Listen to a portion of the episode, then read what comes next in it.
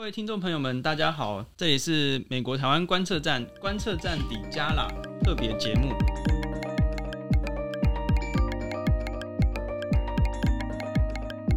今天非常的开心呢，能够邀请到李启明总长来为我们就是来谈他的新书《台湾的胜算》。台湾的军方比较保守，像我这次出书就有一些退伍的将领的老前辈来骂我啊。战略啊，防卫构想多么敏感的事情啊，怎么可以让外人知道呢？所以我有什么阴谋、阴谋，巴拉巴拉巴拉巴拉等等啊。那我一想想，听了也很无奈。那讲这个话的人，可能对美国的这种状况一一无所知嘛。我们现在探讨的不是国家机密，也不是军事机密，嗯，我们是探讨一个理则性的问题，对，一个防卫性的问题，一个方向性的问题。台湾这方面之所以很缺乏的有两个原因，第一个是风气没有形成，嗯，第二个是整个在职业很长久的生涯里面，军中的风气封闭是只知道教你绝对服从，嗯，绝对服从有个好处啦，纪律会很好，嗯，可是有个坏处，就不让你不思考，嗯，只要听上面讲，当你从来不去思考，你怎么可能会去改变嘛，嗯，那台湾面临这个变局，你不去思考，不去改变。模糊清晰其实没那么重要，嗯，我也不觉得清晰就一定能够吓住中国，模糊一点我也不觉得什么不好，嗯，但是呢，问题不要把它放到模糊跟清晰这两个字，你要把它放到战略这两个字，嗯嗯嗯嗯，那台湾现在不需要这些知名的政治人物来来来参访我啊，因为大家都知道你美国很支持我啦，你在做这种象征性的参访。意义其实不大了，嗯嗯嗯。那但是我们需要一些很具体的，像今年三月，他有他推迟一些直升机啊、E two D 啊这些载台，那台湾觉得很伤心呐、啊。我要买什么衣服，就失去自主性。但是如果说你在战略上能够先做好合作合拍，你在武器采购你就不会产生这种汉格，因为战略决定了采购什么武器。没有错，就现在你战略。你认为 OTC 好，他认为自空自还好，嗯嗯、你难免产生汉格嘛。所以我我个人认为啊，嗯、不必要在在在这个法律的名词上去去惹中共，但是你在实质的帮助啊，嗯嗯、你应该要求紧一点，要美国政府跟我们更具体的合作，这是比较好的。您已经有提到说，这个我们打他一两枚，其实不会造成什么伤害，然后但是要花很多的钱，这完全不划算。对，那到。源头打击这件事情，或者说，比如他们部队在集结的时候，我们是不是要去攻击他一下，还是等到他渡海，或者怎么样？您怎么看这个射程跟所谓攻击防御的这个界限的问题？我非常能够理解这个所谓源头打击派的讲，攻击是最好的防御嘛。嗯，你要来我家拆房子，我趁你没出门的时候，对，先把你家烧了，对，我看你再来拆我房子嘛。但我并不支持的原因有两个。嗯，这两个都不是学识面的问题，嗯，不是理论面的问题，全部都是实物经验上面的问题。嗯嗯嗯。第一个，你要做这种飞弹，嗯，你要投资很大，飞弹打得越远，投资就越大。当然，对，一颗很准的巡弋飞弹需要的东西，不是一个一个火箭跟一个炸药带着走，这里面的多少的投资的问题、导引的问题，嗯，有些东西你必须要依赖。这种先进国家，第二个是技术上的问题。发明一个火箭带着有弹药的啊，不管是五百磅、一千磅的弹头，嗯，去打一个飞到某一个地方让它爆炸，也许没有多困难，嗯。可是问题是说，我们作战呐，是为了目的，不是为了攻击，为了任务，任务达成很重要，嗯。攻击是任务达成的手段。嗯，而不是目的嘛，嗯，对不对？那你好，你源头打击，看看你有没有能够达到你的目的。那军在军事来讲，你要打出这么远，你知道有个急杀链的观念嘛？我在书上有提一个 kill chain 的，嗯，你从目标在哪里，你能不能一个追追踪到它？嗯，你能不能够定位它？你能不能够锁定它？你能不能攻击它？最主要攻击以后，你它到底打到了没有？嗯，打一颗有没有伤到它？你需要再打一整套的程序啊！这是不是我们的科技能力能够全部 cover 的？嗯嗯，我当然希望打了中南海的那个习近平的办公室啊。嗯，好，就算你有这个本事，你也有很精确的经纬度，你打出去的时候，你知道打到了吗？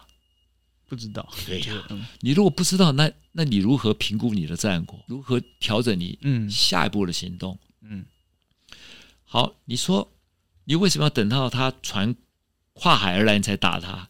你为什么不在集结的时候就去打他？嗯，想法很好啊，我完全支持啊。嗯，问题还是牵涉到你的能力嘛。嗯，你怎么知道他在集结？嗯，然后。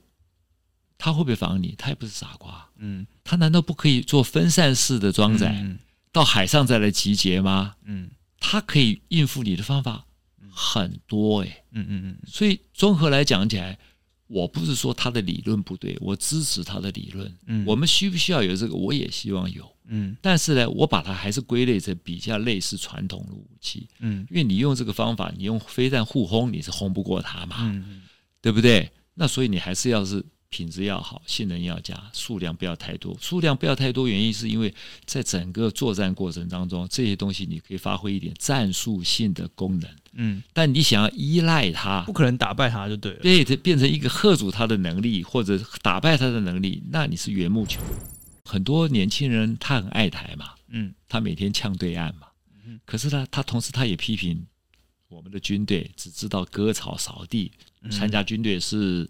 是浪费了生命，所以他也不愿意参加军队来保卫国家，嗯、这就两难了嘛。嗯，所以我想出这个国土防卫部队，初始的构想来自塔利班呐、啊。嗯，塔利班是阿富汗也也很分裂啊，有塔利班有政府军呐、啊。嗯，可他最终还是逼美军走了。那塔利班的凭凭示的是什么？就坚定不移的意志嘛，决心嘛。嗯嗯嗯。好，那我们很多朋友一天到晚呛别人。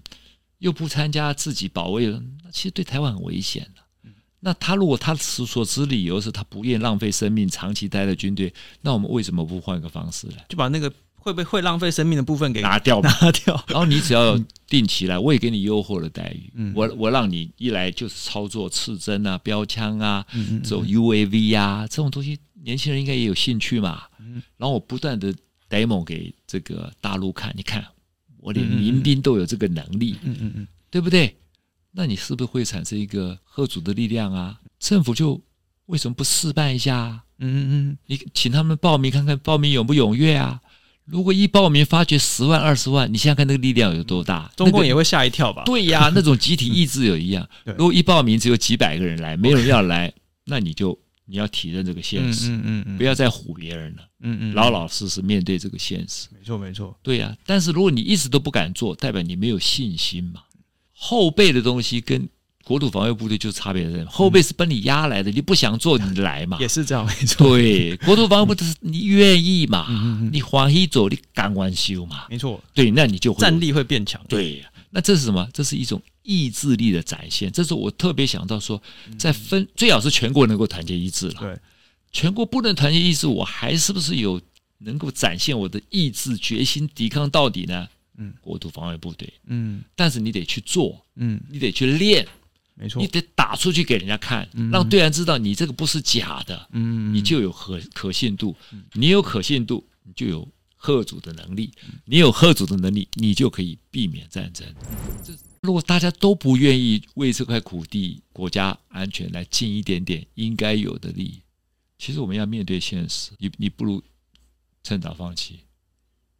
你你好好跟人家谈，因为他已经知道你是很脆弱的，是不是？那你只能靠美国。那美国有一天他罩不住了嘞，你的问题就来了。或者有一天他自己考量他的利益，也许。割舍你更符合他的利益呢？你怎么办？你就惨了。所以，我们做事情的本质就是，第一件事情，你得面对自己，坦诚的面对。如果你真的不知道坦诚的面对自己，你做什么事情都不会成功。你只是制造一个假象。其实我还蛮蛮有蛮有信心的。你只要不要去把它绑在军队，一直绑，因为我们的。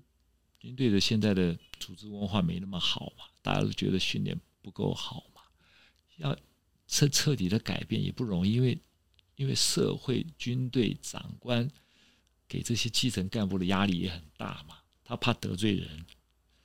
但是如果说我不要你长期待在军队，让你只训练你有用的技能，保卫大家，我个人看法是，大胆的去尝试嘛，没有什么好怕的，有什么好怕呢？台湾已经很危险了，我们不能再怕了。